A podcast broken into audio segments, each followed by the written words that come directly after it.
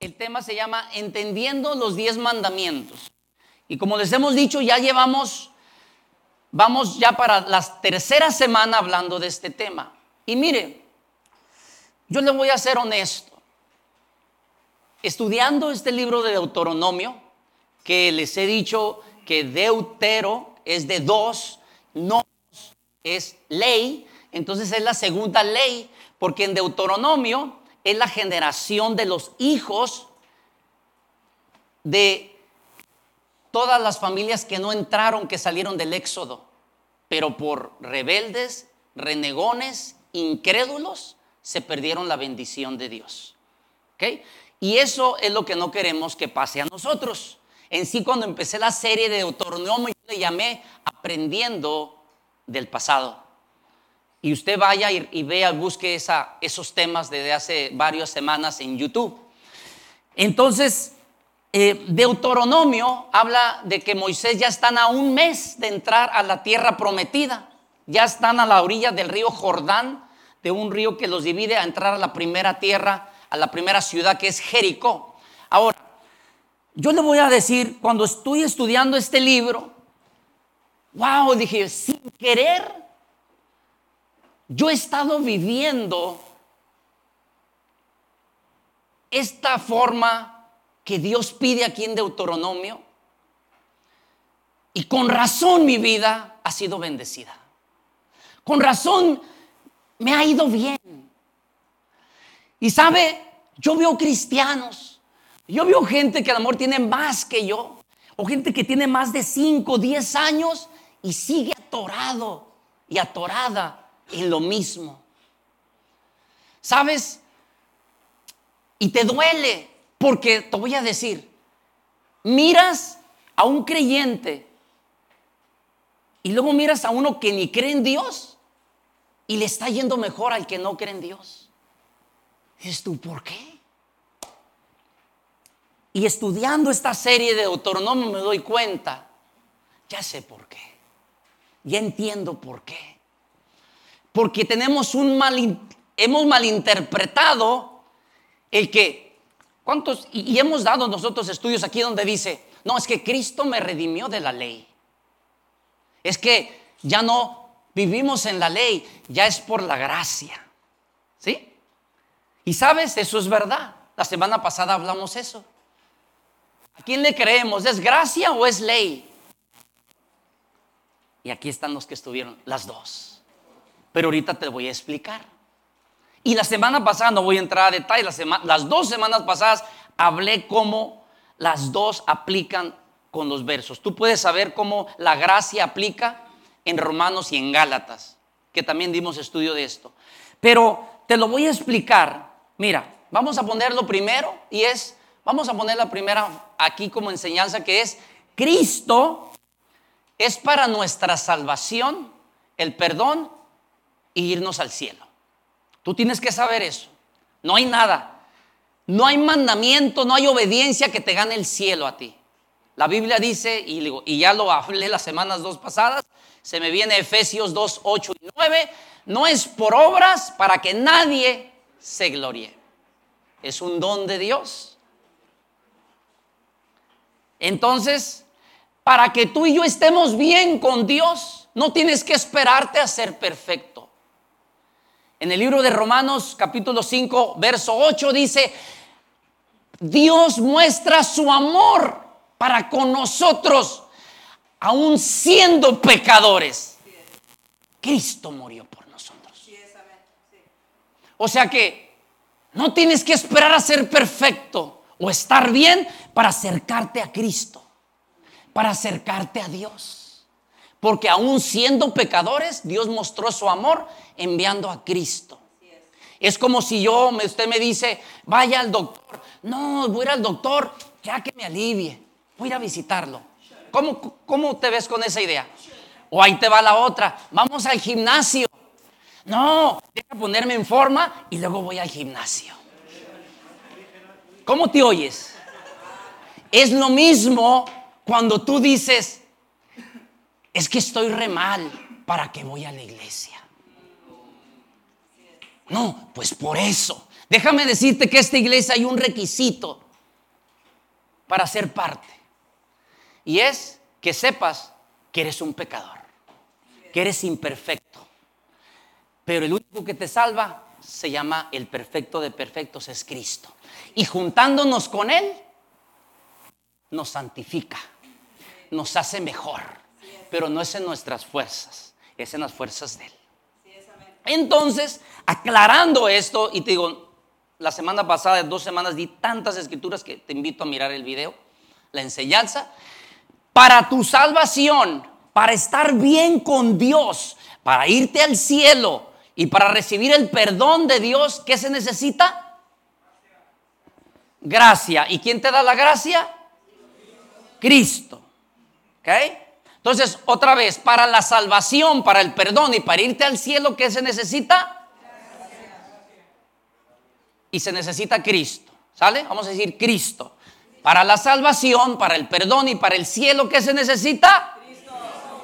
Cristo.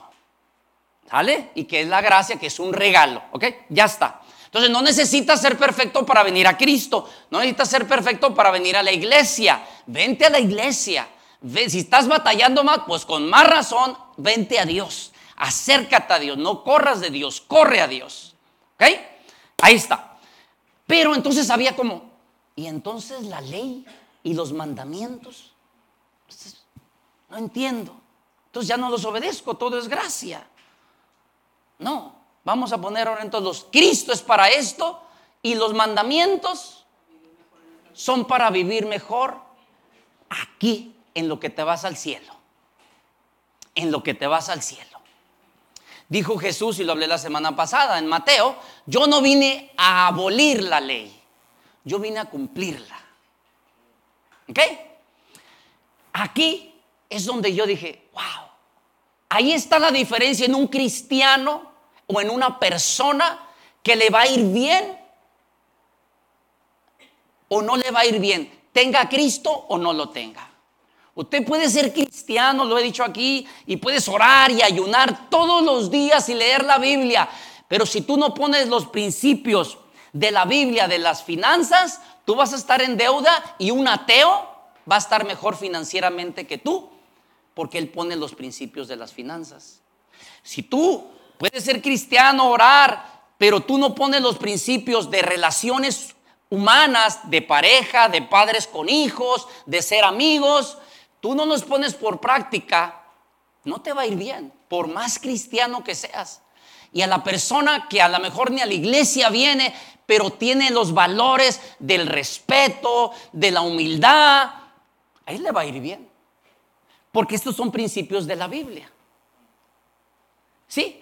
Entonces, Cristo es para irme para estar bien con Dios, pero los mandamientos de Dios son a los que los obedecen, son los que te van a traer bendición a ti. Te lo dice alguien que te digo, viviendo esto digo, wow, He tratado, perfecto no soy, pero mira, he tratado por 27 años seguirlo al pie de la letra. Ahora, hablé esto, hay tres tipos de leyes que habla el Antiguo Testamento, o los primeros libros, la ley de Moisés, las leyes ceremoniales, que Cristo ya las cumplió, y lo hablé la semana pasada, las leyes ah, civiles, que eran para el pueblo de Israel, eso pues aplica para Israel, pero están las leyes morales, que son las que hasta ahorita siguen en pie. Y todos, casi todos los países tienen lo que habla los diez mandamientos. ¿Alguien ha oído en las naciones, en las leyes, en las constituciones de las naciones que dicen que robar es malo? Pues hace más de tres mil años dijo no robarás. ¿Has oído que digan es prohibido matar? Pues dice no matarás, etcétera. Entonces Dios fue el creador de lo moral. Lo hemos hablado. Entonces quiero hablar, checa esto. Estoy hablando, fíjate, dice la palabra mandamientos. Y casi no me atrevo, me he atrevido a decir esta forma, pero Dios me lo puso. Mira, dice mandamientos, no dice sugerencias. Si te fijas, si tú sigues estos mandamientos, estos preceptos que te doy hoy, te va a ir bien. Pero son mandamientos. Si tú y yo lo tomamos por sugerencias, ay, esta no me gusta. Si se fija qué curioso la sociedad que no quiere nada con Dios. No, matar es malo, robar es malo, este, codiciar es malo. Y está en la Biblia. Pero otras cosas, ah, no. La Biblia es retrógrada. Son fóbicos. Ah, pero nomás agarras lo que te gusta y eso, pero lo otro sí es que robar es malo, secuestrar es malo. Oh, si tú no crees en Dios, no tienes ley moral contra eso. ¿Cuál es tu dictadura? Porque la única dictadura es algo sólido que es la palabra de Dios que dice lo que es correcto o incorrecto, la ley moral sólida, no cambiando, dijo mi mamá que siempre no mañana. ¿Sí? Entonces, fíjese eso, yo grábate eso, mandamientos no sugerencias. Dios nos dejó mandamientos no sugerencias. Y el que lo practique es el que le va a ir bien o mal. Cristiano no, dice la Biblia, Dios hace caer el sol y la lluvia a justos y a injustos. O sea, es un campo del que lo aplique. No el cielo, no revuelva cielo con mandamientos. Cristo es el cielo. Cristo es nuestra llave para ir al perdón de Dios. Pero si usted quiere que le vaya bien, usted va a tener que poner por práctica los mandamientos de Dios. Y mira, en Deuteronomio 5 rápido, dice así. Dice así en el 5. Mira qué tremendo. Dice Moisés hablando, dice, tengan cuidado pues de hacer lo que el Señor su Dios les ha sugerido, mandado. No se desvíen a la izquierda ni a la derecha. Mantente en tu carril, no te desvíes. Siguiente, sigan por el camino que el Señor su Dios les ha trazado. Ahí va. ¿Qué va a pasar cuando hagas esto? Para que vivas, para que prosperes y para disfrutes de larga vida en la tierra que van a poseer. ¿Sí? Muy curioso. Ahora, ¿qué hablamos? Que la, una tipografía en semanas pasadas, ¿qué es la tierra prometida? ¿Alguien, ¿Alguien recuerde qué era la tierra prometida? ¿Qué simboliza hoy 2024, 23? Tu vida cristiana, tu vida en Cristo. Si tú quieres poseer tu vida en Cristo y ser un cristiano que te vaya decentemente bien, tú tienes que seguir los preceptos de Dios. ¿Ok? Y si no, ni modo. Dios no se obliga en algo que Él no te ha, no respalda. Él no. Y mucha gente se ofende. ¿Y dónde está Dios? Pues donde lo olvidaste hace como tres meses. Ahí está esperándote. Con los brazos abiertos. ¿Sí? Pero, entonces, la tierra prometida simboliza nuestra vida en Cristo. Y fíjese cómo ah, cuando hablamos de prosperidad ya hablamos, no es de que Ay, voy a tener mi Rolls Royce y mi mansión. No, empieza con prosperidad interna. Amado, deseo que seas prosperado, tercero de Juan 2, y que tengas salud, así como prospera tu alma, tu ser. Y de ahí lo demás va a seguir. Pero ¿de qué sirve tener tanto y adentro no estás bien o eres más como Cristo? Entonces, vámonos rápido. Eh, empezamos, fíjese, le voy a decir algo, los diez mandamientos están divididos en dos. ¿Sí recuerda que dice cuántas tablas llegó Moisés cuando llegó al pueblo de Israel? ¿Con cuántas tablas llegó? Con dos. Muy curioso este dato. Chequelas. Eh, la primera tabla se cree, se cree que traía los primeros cuatro mandamientos que los primeros cuatro mandamientos de los diez mandamientos habla de la, de la relación de nosotros con Dios. Los primeros cuatro que son los que vamos a tocar ahorita. Me quiero apurar. Hoy vamos a hablar de la relación con Dios. Del 1 al 4, relación con Dios, lo vertical. Y se cree que la primera tabla traía eso. Y la segunda tabla se cree que traía del 6 al 10, que es la relación horizontal, unos con otros. Me gusta esta frase. O sea que básicamente Dios espera dos cosas, una devoción a Él y relacionarnos bien unos a otros. Ni uno de los dos, los dos son importantes. Hay gente que no, es que yo Dios, Dios, Dios, pero el hermano ni me lo arrimes porque, o sea, ay, Dios mío, lo mandas o te lo mando, o sea, o sea, o sea, no, es, si tú amas a Dios, tú vas a trabajar en eso, en amar también o llevártela bien con los demás. Ahora, sale. Pues vamos a empezar con el primer mandamiento, que ya lo dimos la semana pasada, pero lo vamos a porque vamos a hablar cuatro. Los primeros que es, se trata de la relación vertical. Primer mandamiento dice así, no tendrás ningún otro Dios aparte de mí. Sencillo, no tendrás otro Dios aparte de mí. ¿Sabe? Dice que en Egipto, cuando salió el pueblo de Israel, dice que tenían Dios para todo, para cada situación el Dios que me va a ayudar para que me vaya bien en la, agricultura, el Dios que me va a ayudar para que me vaya bien en el amor, el Dios que me vaya bien, que me vaya bien en la prosperidad. entonces tenían un Dios para cada cosa. Para la seguridad corremos a materialismo, a trabajo, al dinero.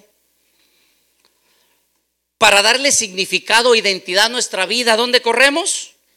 A la aprobación, a la fama, a los halagos. Un selfie, deja hacer un selfie más ahorita que estoy aquí.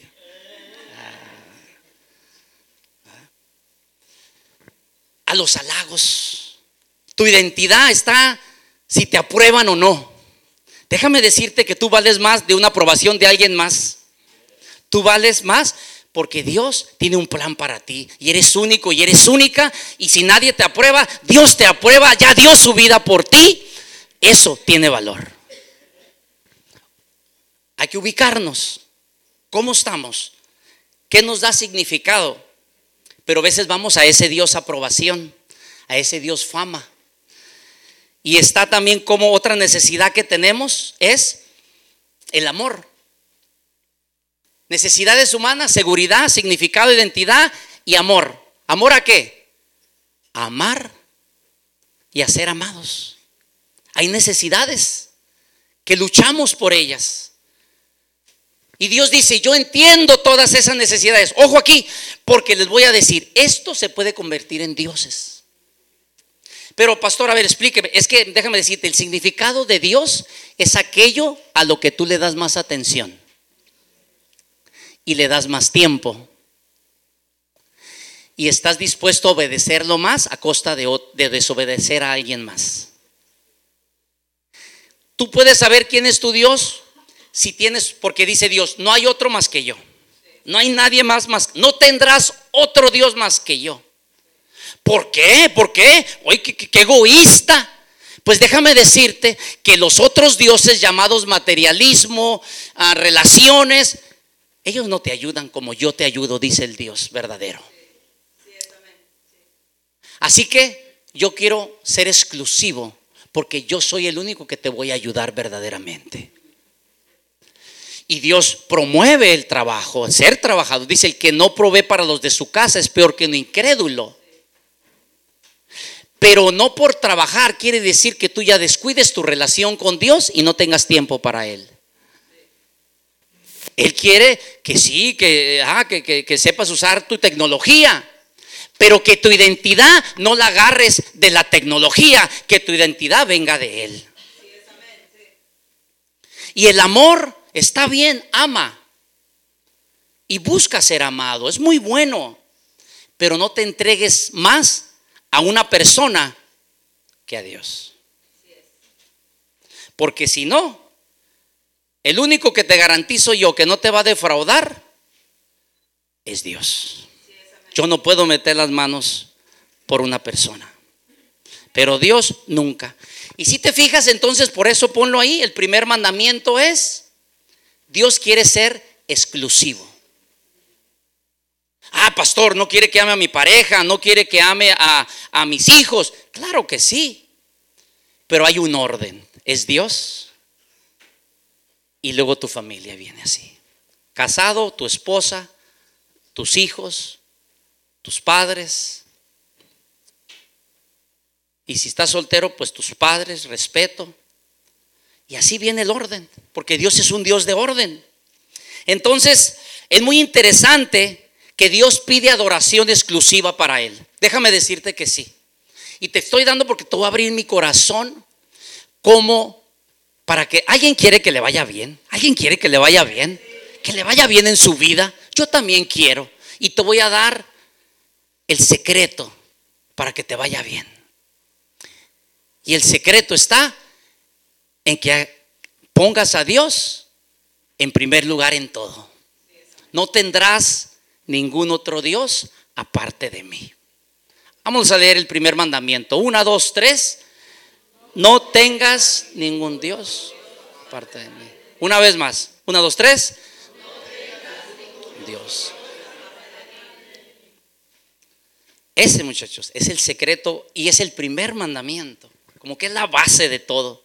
De decir, no tengas otros dioses. Yo te entiendo. Sí, sí, sí, sí. Este, eh, que te cantan y, y todo. Pero cuidado. Cuidado con poner a alguien o a algo por encima del Dios verdadero. Te vas a meter en problemas. Va a haber dolores de cabeza. Y Dios sabio, Él sabe lo que hace. ¿Sale?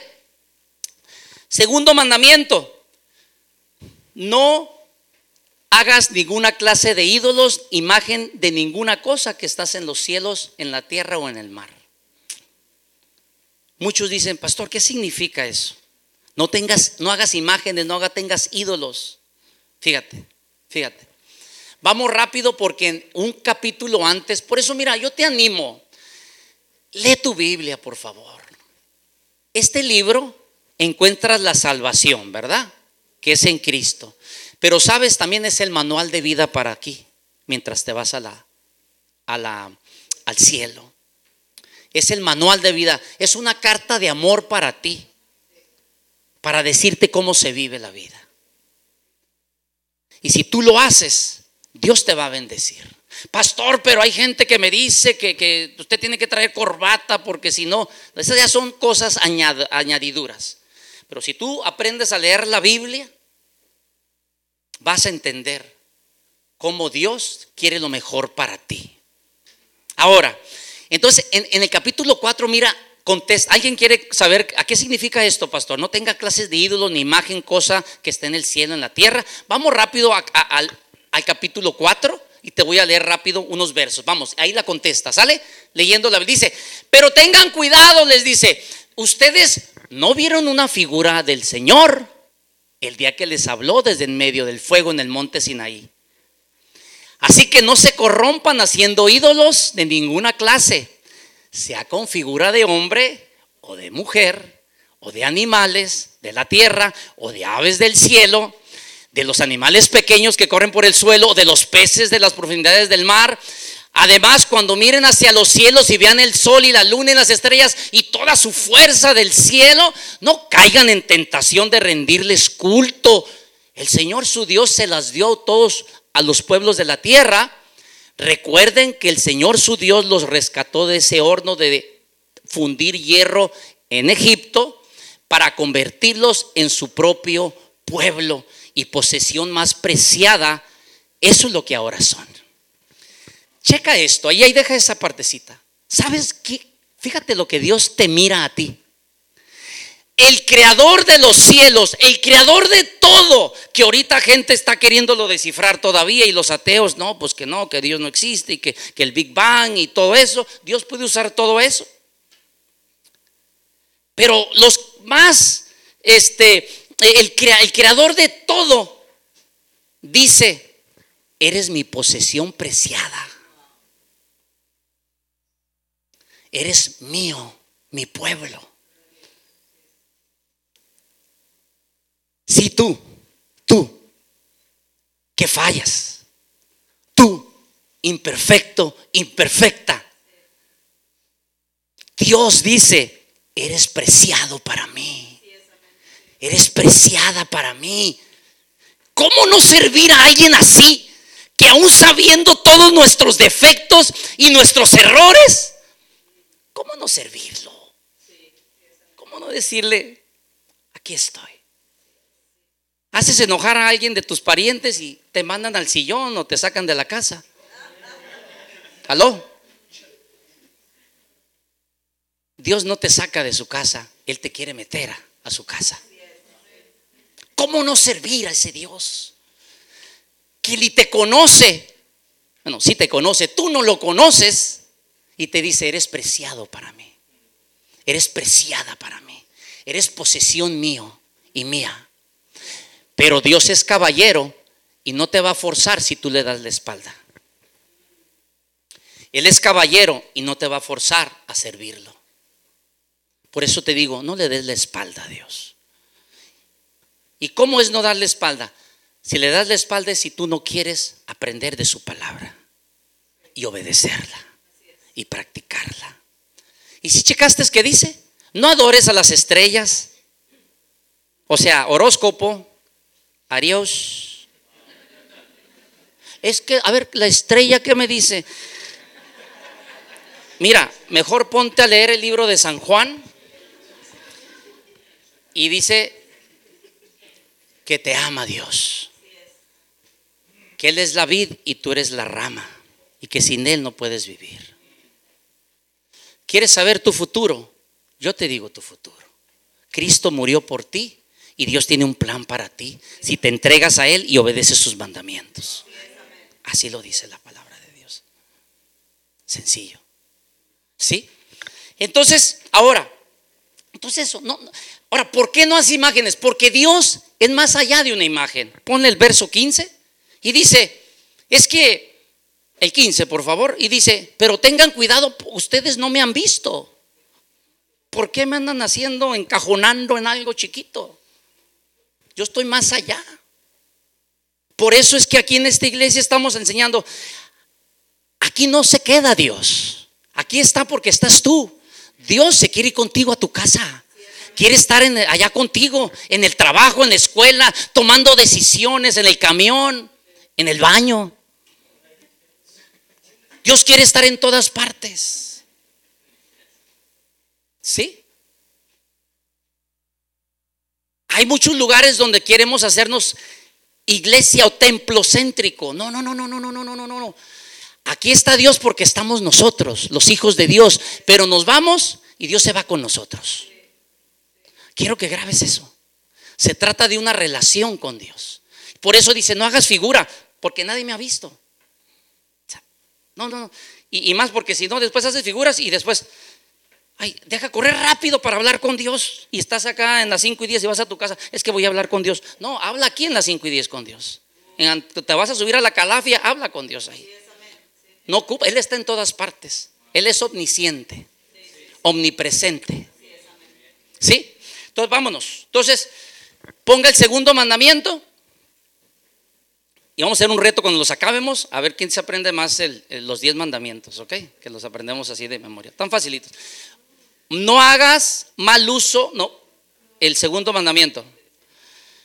Segundo mandamiento, que es el verso, ¿cuál era? Ocho. No tengas ninguna clase de ídolo ni imagen que está en los cielos o en la tierra. ¿Sale? Primer mandamiento, ¿cuál era? Vamos, póngalo rápido. Segundo mandamiento, ninguna clase de ídolo, imagen, cosa que está en los cielos.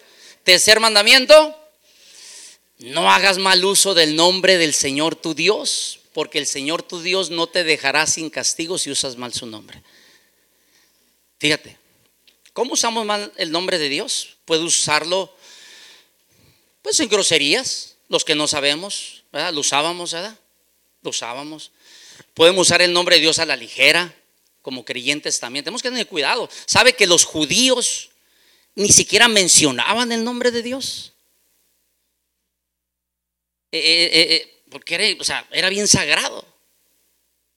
Entonces, nomás ahorita pues ya tenga cuidado de usar el nombre de Dios. Ahora, fíjate, estudiando poquito, dice que también Dios, ¿sabes por qué les prohibió a ellos que no usaran el nombre de Dios?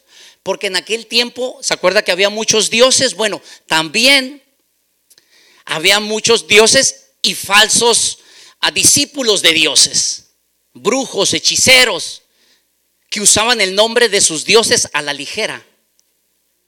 Y usaban su Dios para conseguir lo que ellos querían. Oh, eh, eh, Dios, y quiero a ese hombre, quiero, y ahí le ponían un mono y que venga para acá. ¿Sí han oído? Que según brujerías y todas esas cosas,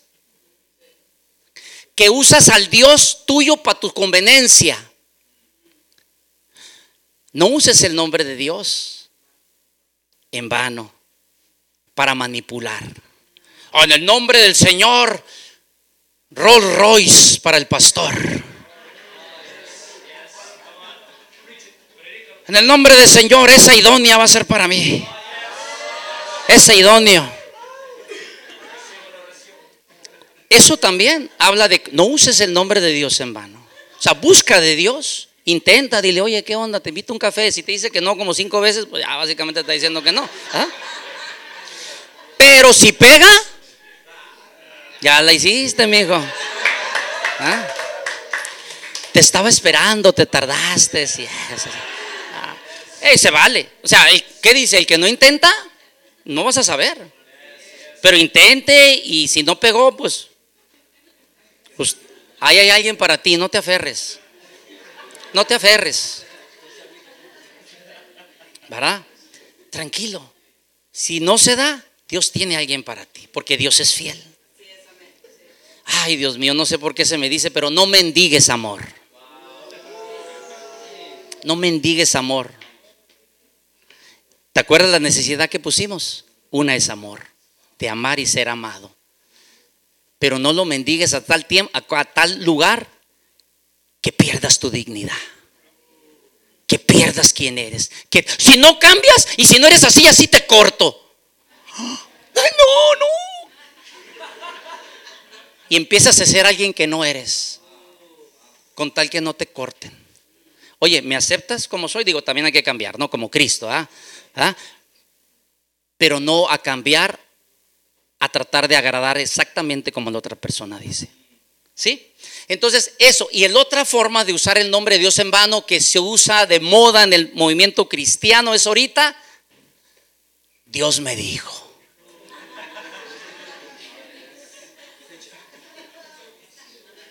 Dios me dijo. Cuidado, cuidado, cuidado. Del movimiento ya todos son profetas apóstoles, arcángeles, monaguillos, querubines. Cuidado. Dios me dijo, sí, pues a mí no me ha dicho. Pásale mi face. Porque no me ha dicho. Así que hasta que no me diga, no va a pasar. Porque Dios te tiene que hablar a tu corazón. Entonces no se deje guiar por el Dios me dijo muy rápido. Y yo te digo, si tú estás ahí, pero ¿cómo digo, pastor? Entonces cuando siento algo de Dios, pues diga, ¿sabes que tengo este sentir? Tengo este sentir. Y creo que Dios me está guiando, pero no le digas algo como, Dios me dijo. O sea, o como... Y, y sabes, yo lo que te recomiendo es porque si Dios habla, yo creo que Dios habla. Pero tú no puedes creer a alguien a la ligera si no la conoces a la persona. Porque te digo, como hay un movimiento tanto de que Dios me dijo, yo me he dado cuenta, yo, a lo mejor no más yo, que los que andan muy movidos en el Dios me dijo, su vida en casa, en lo privado, no está muy bien. Me doy cuenta que los que usan mucho Dios me dijo, me doy cuenta que en su iglesia no se llevan con nadie. No, no, yo no sirvo. No, pues es que es hermana y es hermano y el líder otra vez el líder ese y o sea, todos son imperfectos. Nunca se encuentra el lugar. Pero Dios me dijo. Y hágame caso porque Dios me dijo. No. Dios, si, si tú estás lleno del Dios me dijo, tú tienes que ser una persona que te llevas con todos y pones la otra mejilla. Porque tienes a Cristo en tu corazón. Si eres el Dios me dijo, yo puedo ir, tenga, háblele a mi esposa, háblele a mi mamá, háblele a mis hermanos, háblele a mis hijos. Que Dios me dijo, porque me está respaldando mi testimonio, mi vida. Perfecto, no, no eres, nadie es perfecto. Pero sí debe de haber una congruencia, muchachos. Y por eso mi recomendación es cuidado con el Dios me dijo, porque te pueden te puedes, quien sea llegar, usted conozca a la persona y ya después de conocerla, wow, esta persona sí es real, sí es real, parece que sí trae algo. Pero a un desconocido tú no puedes creerle en el Dios me dijo. ¿Sale? Y vámonos al último de esta semana, que es el cuarto mandamiento, que es rapidito porque este es el que trae más información. Vámonos, una, dos, tres. Guarda el día de descanso al mantenerlo santo, tal como te lo ordenó el Señor tu Dios. ¿Sale? Póngalo ahí. Siguiente. ¿Tienes seis días en la semana para hacer tu trabajo habitual? Vámonos, rápido, el que sigue. Pero el séptimo día es día de descanso, está dedicado al Señor tu Dios. Ese día ningún miembro de tu casa hará trabajo alguno. A esto se refiere a ti. Siguiente. A tus hijos, a tus hijas, a tus siervos, a tus bueyes, burros, demás animales. También incluye a los extranjeros que vivan entre ustedes, todos los criados, criadas deberán descansar igual que tú. Recuerda también que fuiste esclavo en Egipto. El Señor tu Dios te sacó de ahí con mano fuerte y brazo poderoso. Siguiente. Por esta razón el Señor tu Dios te ordenó descansar el séptimo día. No le vamos a dar todo a este, porque nos, nos, nos llegó el tiempo. Pero te voy a dejar con esto. Rapidito te voy a dejar con el significado de sábado o de día de reposo. Póngalo por favor ahí. Quiere decir descansar. Viene de la palabra sabbat. No, es que se dice Shabbat, pastor. Shabbat. Ok, Shabbat, pues Shabbat, Shabbat, Shabbat. Descansar, parar, desconectarte celebrar. Me llamó la atención esto. Y sabes, te lo voy a dejar en continuar así como la serie de Netflix. Pasen por favor, porque nos vamos a ir largo si le damos. Pero mira, te voy a, cerrar con esto. Le vamos a continuar en el, en, en el 4, que es el día de reposo. ¿Por qué? Muchos de nosotros ocupamos tres tipos de descanso. Póngalo ahí. Ocupa descanso físico, ocupas descanso mental y ocupas descanso en Cristo. Esta próxima semana te lo voy a quebrar. Esto, muchachos, si no respetamos esto, vas a caer en depresiones, en enfermedades mentales, vas a caer en ansiedades y lo más terrible, te vas a alejar de Dios por los afanes de la vida. Quédate con esto. El día de reposo, regrésate por favor a la frase, significa la palabra Shabbat, que significa descansar, parar, desconectarte, celebrar, de parar tu rutina para dedicarte a Dios de parar tu rutina para analizar cómo vas. Y estas tres áreas, póngalo por favor, las tres áreas que necesitas, que la próxima semana te las voy a quebrar. Y nos vamos a los otros mandamientos, es descanso físico, por favor, respeta tu cuerpo, respeta tu cuerpo y dale descanso físico. Mental, hay veces que algunos ocupan desconectarse un rato de su mente y ponerte a platicar con personas en, vivo. Y ponerte a ir a oler la naturaleza de Dios, a mirar el, el sol. Y en Cristo te lo voy a explicar esta próxima semana. Gracias por escucharnos. Si te gustó el mensaje o sabes de alguien que debería escucharlo, compártelo. También te invitamos a que nos sigas en nuestras diferentes redes sociales que te estaremos compartiendo en la caja de descripción y así puedas acompañarnos en nuestros siguientes eventos. De nuevo, gracias por apartar un tiempo para escuchar lo que Dios tiene para ti. Ten una bendecida semana.